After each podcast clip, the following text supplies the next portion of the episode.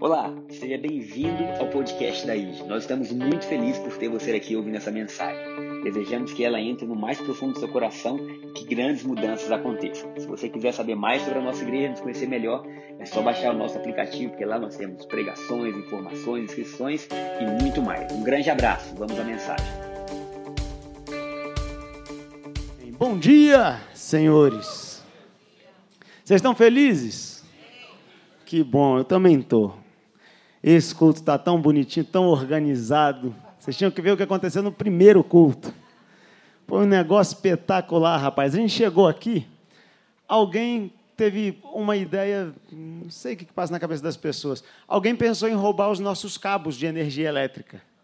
E invadiram a nossa linda igreja, cortaram os nossos cabos todos e levaram embora. E a gente chegou aqui não tinha luz. Mas graças a Deus, que o David, o Bruno, o Renan e o Patrick têm habilidade, força e destreza. E eles consertaram tudo para que a gente tivesse um segundo culto abençoado e com luz, com ar-condicionado. Cara, obrigado, vocês são fera demais. Então, o primeiro culto hoje foi um negócio inusitado. Quando deu nove horas, a Ana Islene, pastor, nós vamos ter que fazer o louvor aqui fora levou todo mundo lá para fora, o pessoal saiu levando cadeira. Aí a gente fez o louvor. Aí na hora da pregação a gente voltou para cá e na hora que eu ia começar, que a gente ia começar a pregação, a luz voltou. Graças a Deus, deu tudo certo. Tínhamos um microfone, tínhamos o Espírito Santo, que é mais importante de tudo, e deu tudo certo.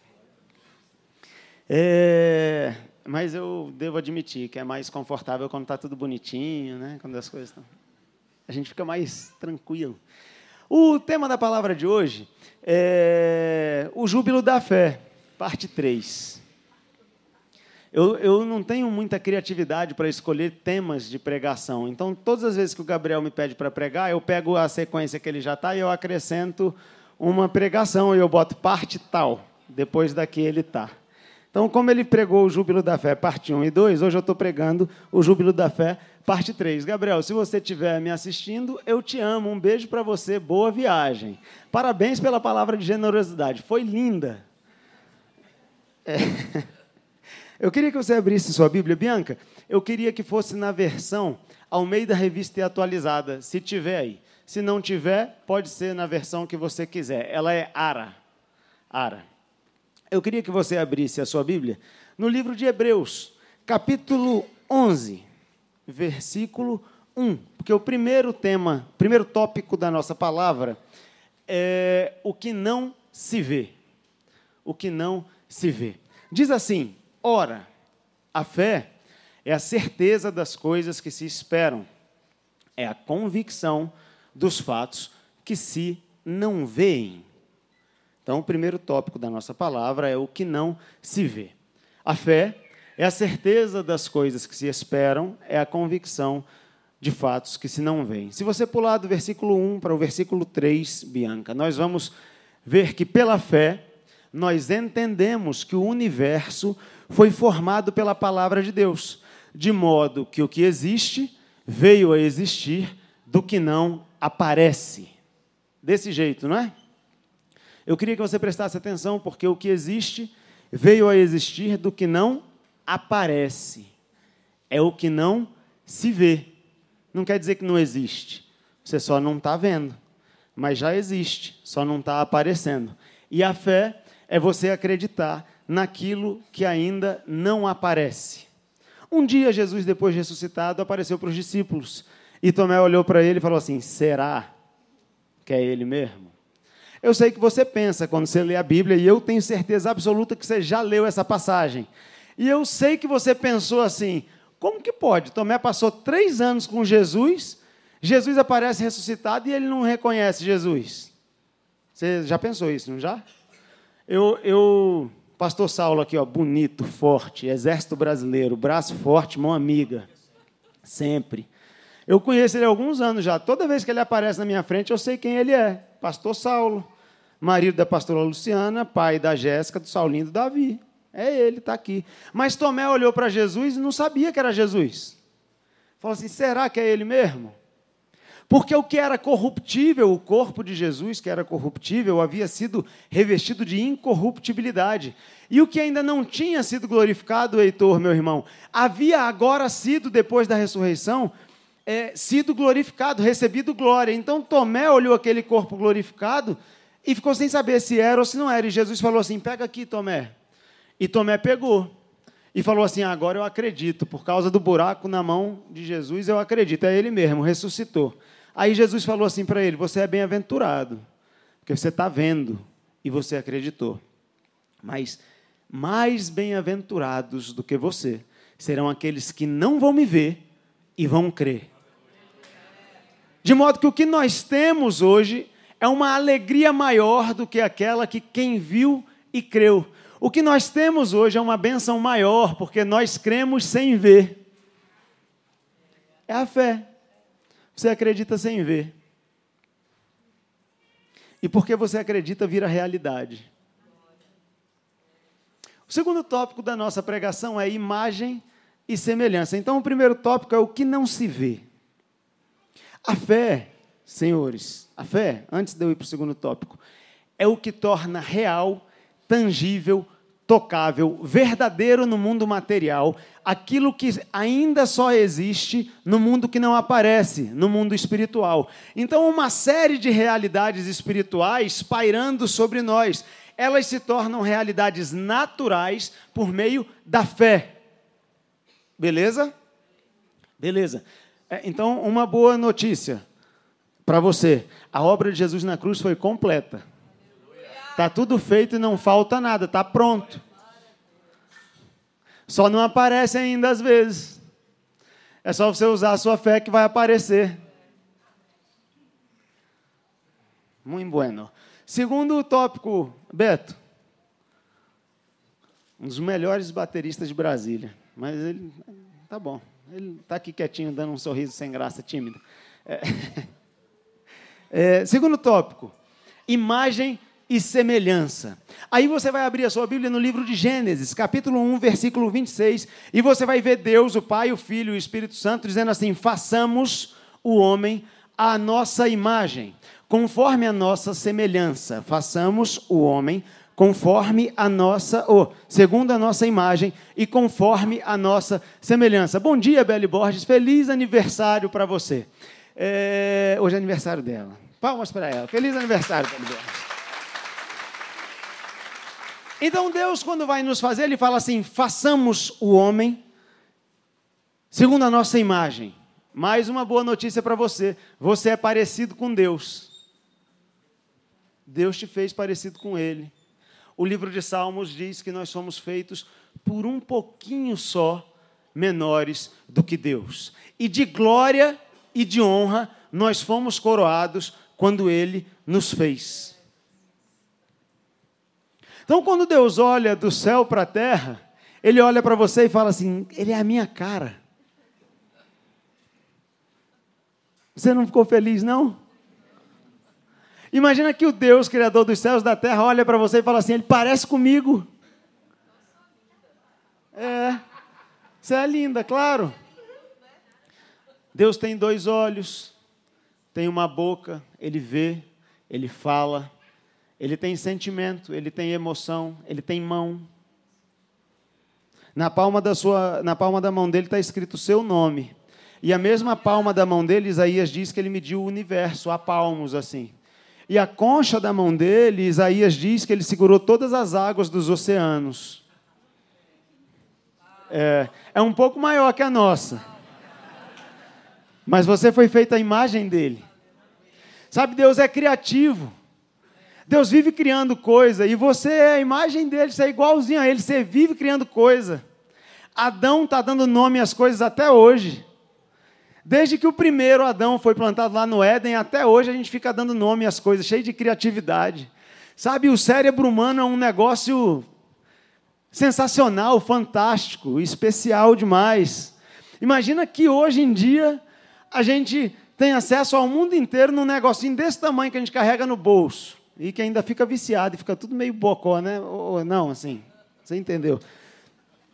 Imagina que hoje você consegue fazer reunião num outro país e você aparece como se fosse um holograma lá e as pessoas estão te vendo. lá no outro país. É, é porque você é a imagem dele, ele é criativo, você também é. Ele é inteligente, você também é. Ele olha para você e fala assim: a minha cara parece comigo, tem meu jeito. E você também foi feito à semelhança dele. Isso quer dizer que você funciona como ele funciona. Você funciona como Deus funciona. Como que Deus funciona, gente? Desde sempre. Ele fala e as coisas acontecem. Dizer que você é a semelhança de Deus quer dizer que o que você fala acontece. Sabe, um dia os fariseus olharam os discípulos de Jesus. Os discípulos de Jesus eram meio que uma galera assim que, que eles não se encaixavam muito nos parâmetros daquela época, né? Os caras eram meio, eles causavam umas, uns problemas, é, na comunidade religiosa da época. E aí os fariseus olharam para eles e viram que eles estavam comendo sem lavar as mãos, o que era pecado, tinha que lavar a mão antes de comer. E aí eles foram até Jesus e falaram: Mestre, seus discípulos estão comendo ali sem lavar a mão, vai deixar? É? Está vendo, não, Fabiano? Que os caras estão comendo aí sem lavar a mão? Jesus falou assim: não fica preocupado, não, porque não importa muito o que entra pela boca do homem, é o que sai pela boca do homem que é importante, porque a boca só fala do que o coração está cheio. A sua boca só fala daquilo que você é, encheu o seu sistema de crenças. Você é um sistema de crenças rodando o tempo, todo, o tempo todo, todo dia, sem parar. E a sua boca só fala daquilo que o seu sistema de crenças está cheio. E aquilo que você fala vira realidade, porque você é a semelhança de Deus. Eu vou voltar lá para o Gênesis de novo, eu sei, todas as vezes eu dou esse exemplo, mas é porque é o exemplo que eu gosto. Jesus está lá, Gênesis 1, no princípio criou Deus os céus e a terra, a terra, porém, estava sem forma e vazia. E o Espírito de Deus pairava sobre a face das águas. E o que, que Deus fez? Disse: haja luz. E o que, que aconteceu? Houve luz. Mas só que o sol só foi criado dias depois. Eu não sei quantos milhões de anos são esses dias. Mas no relato bíblico, o sol só foi criado dias depois. O que quer dizer que quando Deus criou a luz, ele não, não fez o sol. Ele falou: haja luz e houve luz. Não é possível. O pessoal das nove horas estava mais. Você entendeu? Você entendeu? É porque ele fala e as coisas acontecem. Tendo sol ou não tendo sol, se Deus disse haja luz, vai haver luz. Existindo uma lógica naquilo que você está dizendo, ou não existindo uma lógica naquilo que você está dizendo, o que você fala acontece, porque você funciona como Deus funciona. Se você abrir a sua Bíblia, Bruno, no livro de Provérbios, capítulo 18, versículo 21, vai estar escrito lá assim: a morte e a vida estão no poder da língua. O que bem a utiliza, come do seu fruto. Deixa eu te falar de um jeito ou de outro você vai ter fé. Em que você acredita é que vai dizer como vai ser a sua vida. Se você passar a sua vida inteira com um sistema de crenças achando que vai dar errado, já deu errado. Porque você só vai falar que dá errado. Você só. Se você falar que vai dar certo, já deu certo. Eu tenho exemplos para dar. Hum. pessoal saiu do Egito depois de 430 anos escravizados. Andaram uns diazinhos no deserto e chegaram na terra prometida. Deus um dia tinha feito uma promessa para Abraão. Falou assim: Abraão, sai da tua terra, sai da tua parentela e vai para uma terra que eu vou te mostrar. Abraão saiu e foi. E o povo, os filhos dele depois foram escravizados, ficaram 430 anos escravos no Egito. E aí depois Moisés tirou o povo do Egito. Vocês conhecem a história. Dez pragas, lembram? Dez pragas no Egito. A última praga foi a morte de todos os primogênitos. Morreram todos os primogênitos da terra do Egito, exceto os primogênitos que estavam dentro das casas onde tinha o sangue de um cordeiro que havia sido imolado na porta. Então a família matou um cordeiro, botou o sangue na porta e naquela casa não morreu o primogênito, beleza? Por que, que não morreu? Porque já tinha morrido. Porque aquele cordeiro significava Jesus, o primogênito de Deus, que veio como unigênito e voltou para ele como primogênito. Então, se o primogênito já tinha morrido e o sangue dele estava no umbral, o primogênito da casa não morria. Beleza? Beleza, maravilha. Eles viram isso. Saíram das casas no dia seguinte, depois de comer o churrasco do cordeiro, era Páscoa. Foram andando até que eles chegaram no Mar Vermelho. Diante deles estava o mar, atrás deles estava o exército de, de Faraó que tinha vindo atrás deles. O que, que Moisés foi e fazer? O que todo crente faz na hora do aperto. Ele foi orar. E Deus perguntou assim: Uai, Moisés, o que, que você está orando, Moisés? Vai, cara. Diz ao povo de Israel que marche. O que, que aconteceu? Moisés fez isso, o mar se abriu. E aquele povo passou pelo mar. Milhões de pessoas andaram pelo meio do mar, com os pés secos. Eles chegaram do outro lado e o mar se fechou e matou todos os cavalos e os cavaleiros egípcios. O exército egípcio morreu afogado naquele dia. Eles viram com os próprios olhos. Ninguém contou para eles. Eles não, eles não leram na Bíblia. Eles passaram pelo mar, uma parede de água de um lado, outra parede de água lá do outro lado. Aquele povo passando sem molhar o pé. Eles chegaram do outro lado, o mar se fechou e eles viram, eles viveram isso. Beleza? Eles chegaram na terra prometida depois de uns diazinhos de caminho. E aí Moisés mandou 12 espias para a terra. Eu estou em Números capítulo 13. E aí os 12 espias foram lá, passaram uns dias e voltaram.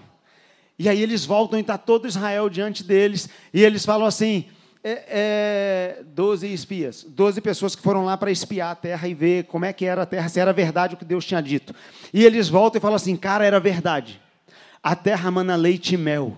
O fruto da terra a gente nunca viu parecido. Os cachos de uva são tão grandes que a gente precisa de dois homens para carregar. É um negócio fora do comum. A terra é boa demais, só que tem um problema. Tem gigantes na terra a terra está ocupada e nós nos vemos como gafanhotos diante deles, e eles também nos veem como gafanhotos, a gente não tem chance de tomar essa terra. Dois daqueles dez, Josué e Caleb, falaram assim: Ei, que isso, gente, vocês estão enlouquecidos. Olha tudo que a gente viveu. Deus falou para a gente que essa terra é nossa, a gente pode entrar, a gente vai devorá-los como pão. Só dois. Os dez convenceram Israel inteiro, e Israel inteiro falou que não dava para entrar na terra. O que, que aconteceu? Eles não entraram na terra. Eles ficaram 40 anos andando no deserto. Até que todos eles morreram. Todos daquela geração morreram. Deus esperou todos morrerem. Só quem tinha menos de 20 anos, Deus falou assim: esses aí podem ficar vivos. Todos os outros morreram. Precisou passar uma geração inteira. Aí, quando chegou o tempo, aquela geração toda comeu do fruto da língua deles. Não entraram na terra. Quando chegou o tempo de entrar na terra, Deus chama Moisés para subir o um monte. Moisés sobe o um monte. E Moisés fala, ou Deus fala para Moisés: Moisés, olha a terra aí. Você vai lá de cima, Olha aí, ó, isso aí tudo é o que eu vou dar para o meu povo, era o que eu tinha prometido, era verdade. Você também não vai entrar, você vai morrer. Moisés morreu em cima do monte. Aí Deus aparece para Josué. Lembra de Josué? Ele falou que dava para entrar na terra e que eles iam devorar o pessoal que estava lá como pão. Aí Deus aparece para Josué e fala assim: Josué, meu servo Moisés morreu. Ser forte e corajoso e faz esse povo entrar na terra que eu prometi dar a teu pai Abraão. O que, que Josué faz? Entra na terra. Só Josué e Caleb tinham falado: a terra é nossa.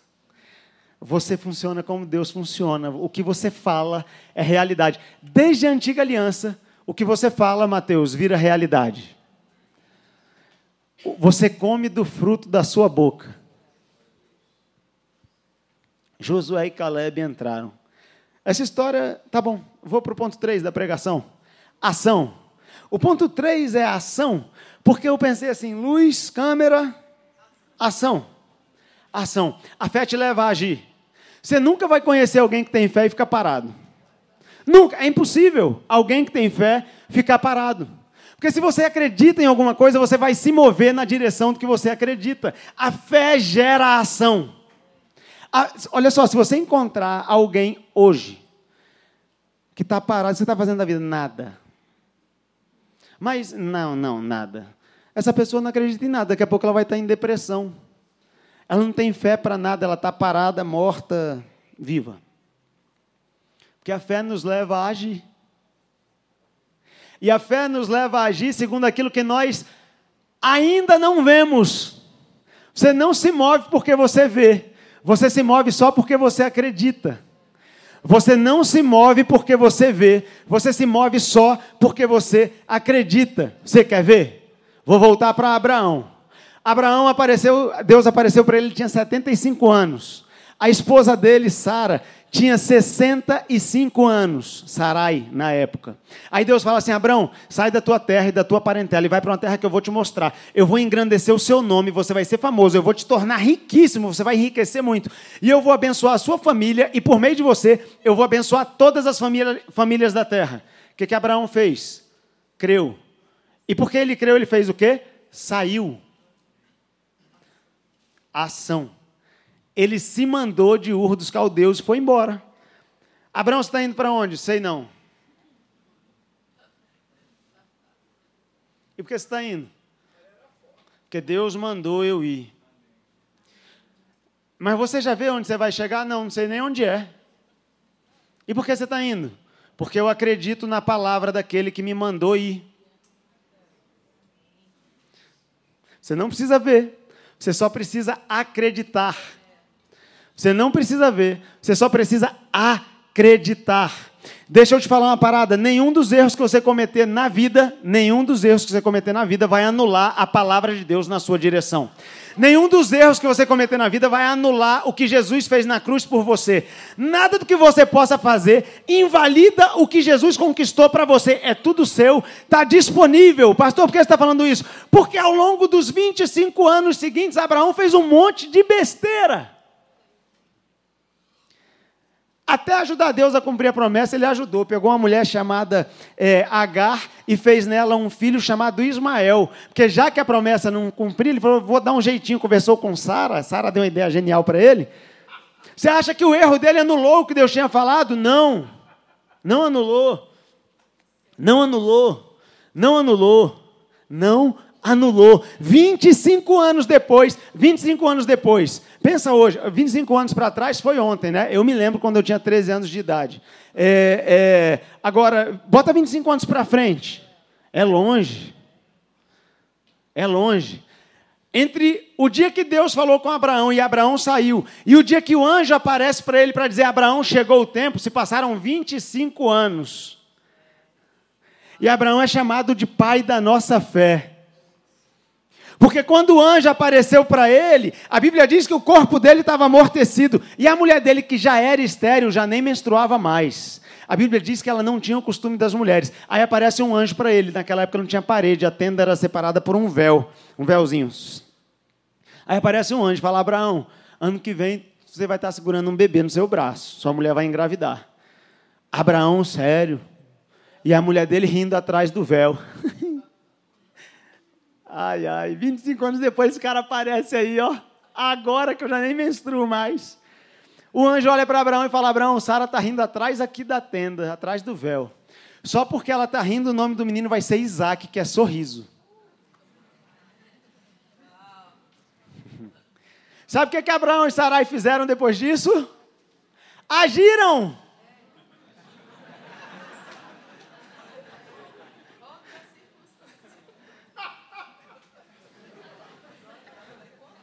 Sabe o que, que aconteceu? Porque eles agiram, Sara engravidou. E dela nasceu Isaac, o filho da promessa. Se eles não tivessem agido, nós não estávamos aqui hoje. Porque Isaac gerou de também uma mulher estéril, Rebeca, Esaú e Jacó. Jacó gerou doze filhos, dentre eles Judá. Judá gerou um monte de gente lá até chegar em Jesus. E em Jesus se cumpriu a palavra que Deus tinha dado para Abraão, que todas as famílias da terra seriam abençoadas nele. A fé nos leva a agir.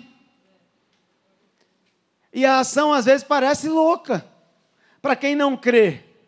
Aliás, a mensagem da cruz é loucura para quem não crê, está na primeira carta de Coríntios. Mas para nós que somos da salvação, ela é poder de Deus. Já imaginou, Brunão? Rapaz, o vigor que veio no senhorzinho Abraão foi tanto. Que depois que Sara morreu, ele casou com uma mulher chamada Quetura e fez mais sete filhos. É, foi. Foi.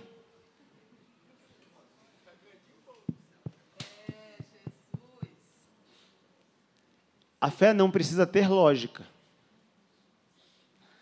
Ela só precisa ter respaldo em Deus. É a ação. Caleb, Marquinhos. Lembra do Josué e do Caleb? Josué, capítulo 14, a partir do versículo 6, tem uma história legal. Não precisa abrir, não, Bianca. Tem uma história legalzona. Caleb está lá com 85 anos. Eles entraram lá, né? Então, a partir de números, a parte que dos espias e tal, eles entram na terra e eles começam a, a tomar tudo. Na guerra, né? Os caras não sabiam guerrear, não, mas eles venciam as guerras. Eles não sabiam guerrear, não, mas eles venciam as guerras. Os outros, as outras nações tinham exércitos. O povo de Israel tinha sido escravo, mas eles entravam na terra e venciam as guerras. Você está entendendo o que eu estou te falando? Não depende da sua habilidade, depende da fé que você tem, depende do que você fala, não depende da sua capacitação. Pode bater palma para Jesus, não depende de você. A fé não depende de você. O, o que é produzido pela fé, que é o último ponto, mas ainda não estou nele, não depende de você. Olha que loucura, os caras chegaram numa cidade chamada Jericó. A cidade era toda fortificada e tinha muros enormes, enormes. Aí, Deus fala para Josué assim: Josué, você vai entrar nessa cidade. Você vai entrar, é o seguinte, ó, presta atenção, Josué. Ninguém vai poder falar nada. Deus já sabia. Ele falou assim: se esse povo falar, eles vão estragar tudo. Ninguém vai poder falar nada, Josué. Vocês vão ficar rodando aí ao redor da cidade sete dias. Sete dias, fica rodando aí ao redor da cidade. Depois, quando eu mandar, você vai mandar o povo só gritar. Eles vão só gritar. Vocês vão tocar aí os instrumentos, eles gritam. Isso foi feito. Tem alguma lógica? O que, aconteceu quando eles gritaram? Os muros caíram. Eles entraram na cidade e tomaram Jericó. Caleb está lá com 85 anos. Ele olha para um monte assim e fala: Josué, aquele monte ali é meu. Deus tinha falado que aquele monte é meu, lembra? Josué falou: é mesmo, eu lembro. Aí ele: eu estou com 85 anos e eu estou hoje do jeito que eu tinha 40 quando Deus fez a palavra. Eu me sinto forte. Eu vou entrar lá e vou tirar aqueles caras de lá, porque aquele monte é meu. Josué falou assim: vai lá. Sabe o que Caleb fez? Foi lá. Sabe o que aconteceu? Ele tomou um monte para ele. Com 85 anos de idade, ele estava forte para ganhar uma guerra.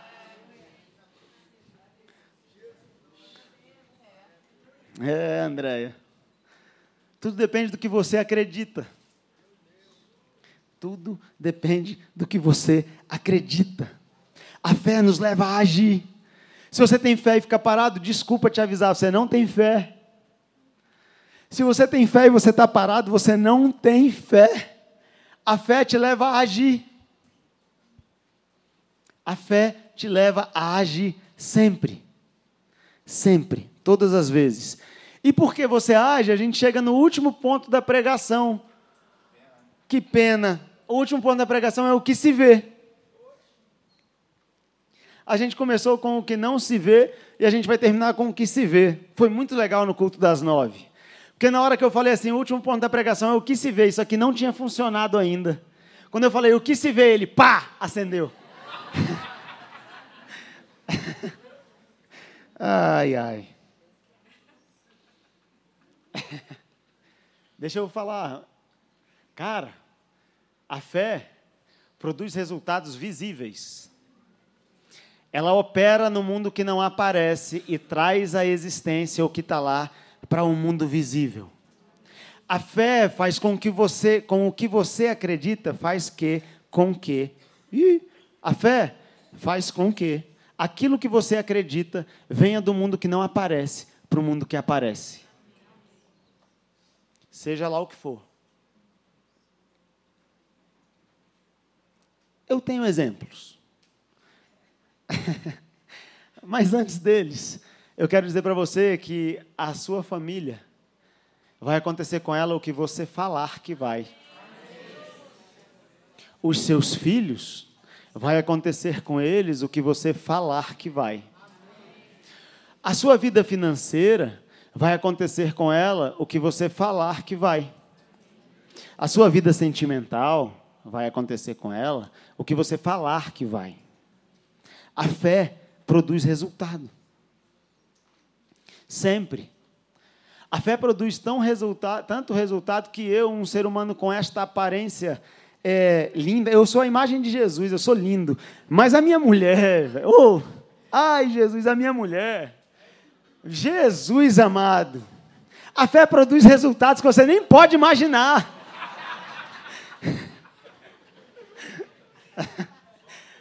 Só a fé, só a fé.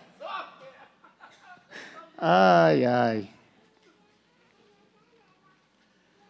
Isaías, o profeta, falou que Jesus se alegraria ao ver o fruto do penoso trabalho da alma dele. Sabe, Jesus tinha uma certeza, pela fé, ele ia morrer e ressuscitar. Ele não podia ver, mas todas as vezes que ele, falava, que ele falava que ele ia morrer, ele falava assim: depois de três dias eu vou ressuscitar. Vão destruir este templo, em três dias eu vou construir de novo. Pedro, eu vou morrer, mas três dias depois eu vou estar vivo outra vez. Ele estava falando pela fé. O penoso trabalho da alma dele foi a cruz. E os frutos ele está se alegrando até hoje. Porque a fé traz resultado. A fé transforma aquilo que ainda não se vê no que se vê.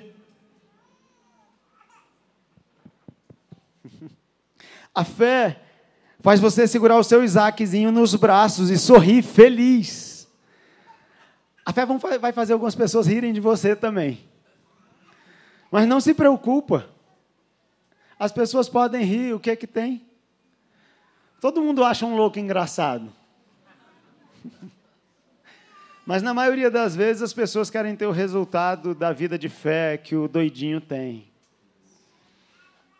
E o resultado que eu estou falando, na maioria das vezes, ele é tão visível que ele grita por ele mesmo, não precisa você anunciar.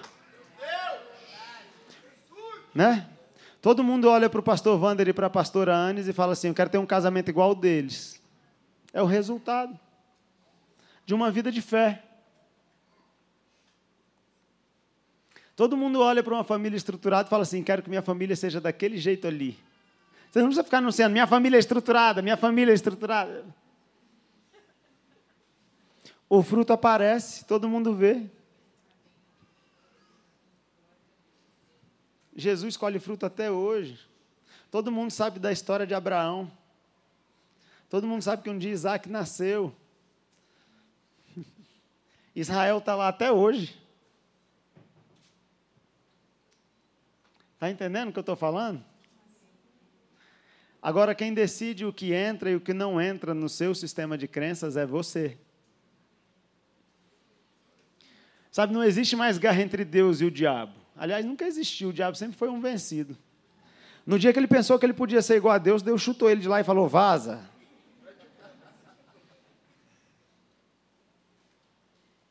Colossenses diz que Jesus, nos três dias em que esteve morto, desfilou com os principados e as potestades nas regiões celestiais, expondo-os ao desprezo, triunfando deles na cruz.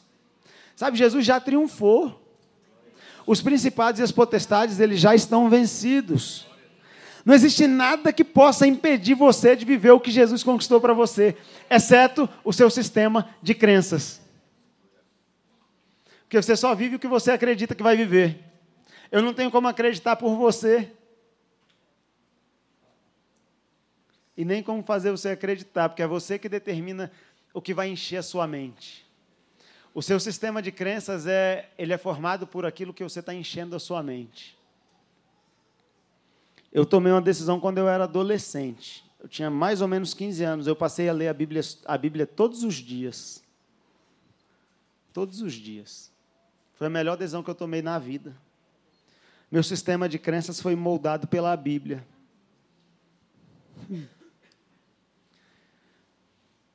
Mas você pode assistir Pantanal também, se você quiser. Mas tudo que mas tudo que entra pelos pelo, tudo que entra pelos seus cinco sentidos vai moldar a forma como você pensa. E a forma como você pensa vai sair pela sua boca depois. E o que sair pela sua boca vai virar a sua realidade. Eu não tenho como obrigar você a nada, ninguém tem. Você é livre para tudo. Você é livre para acreditar no que você quiser, você é livre para encher a sua mente do que você quiser. A internet está aí, cheia de coisa boa e cheia de coisa ruim. É você que escolhe para que lado você vai. É você que escolhe o que você vê, o que você ouve, o que você toca, o que você cheira, o que você come. Meu sistema de crenças quanto à comida, ele era meio deteriorado. Deus usou a vida da Rebeca para me salvar.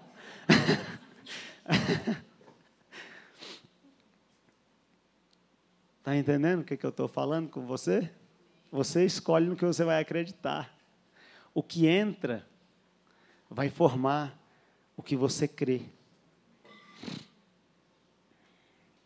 O que você crê vai virar o que você vê. Você é livre, você é livre para fazer a escolha certa. Jesus te libertou para fazer as escolhas certas. Você não é obrigado a nada. Paulo escreveu assim: todas as coisas me são lícitas, nem todas me convêm. Você é livre para fazer as suas escolhas. A graça de Deus te alcançou para a liberdade. É para a liberdade que você foi chamado. Nós podemos escolher. Em nós, Eliseu, que antes éramos escravos do pecado, a gente só sabia pecar. Agora a gente é livre para fazer o que a gente quiser e para encher a nossa cabeça do que a gente quiser. Enche a sua cabeça de Jesus. A realidade do céu é mais poderosa, mais viva, mais eficaz, melhor do que a realidade da terra. Eu quero te convidar a experimentar a realidade do céu. O livro de Salmos diz que o que se vê é de provar. Diz assim: provai e vede que o Senhor é bom. Como tem sido a sua vida? Como tem sido a sua semana? Eu sei que quando você está aqui é ótimo, você queria morar aqui, eu também. Você não queria, não? Eu gosto tanto de estar aqui. Mas só que a nossa vida é o dia a dia comum. O que, que você está provando? O que, que você está experimentando? Qual a realidade da sua vida? É que Deus é bom? É porque é para provar e ver que o Senhor é bom. É para experimentar que o Senhor é bom. Faz o teste na sua vida.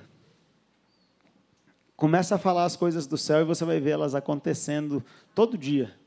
Todo dia. E até o que era para ser ruim virar algo bom até o que era para ser ruim vira bom. Amém? Amém? Amém? Você está preparado para o que você vai ver nos próximos anos na sua vida? Então, quero te convidar a ficar de pé e quero convidar o pessoal da ceia para entrar.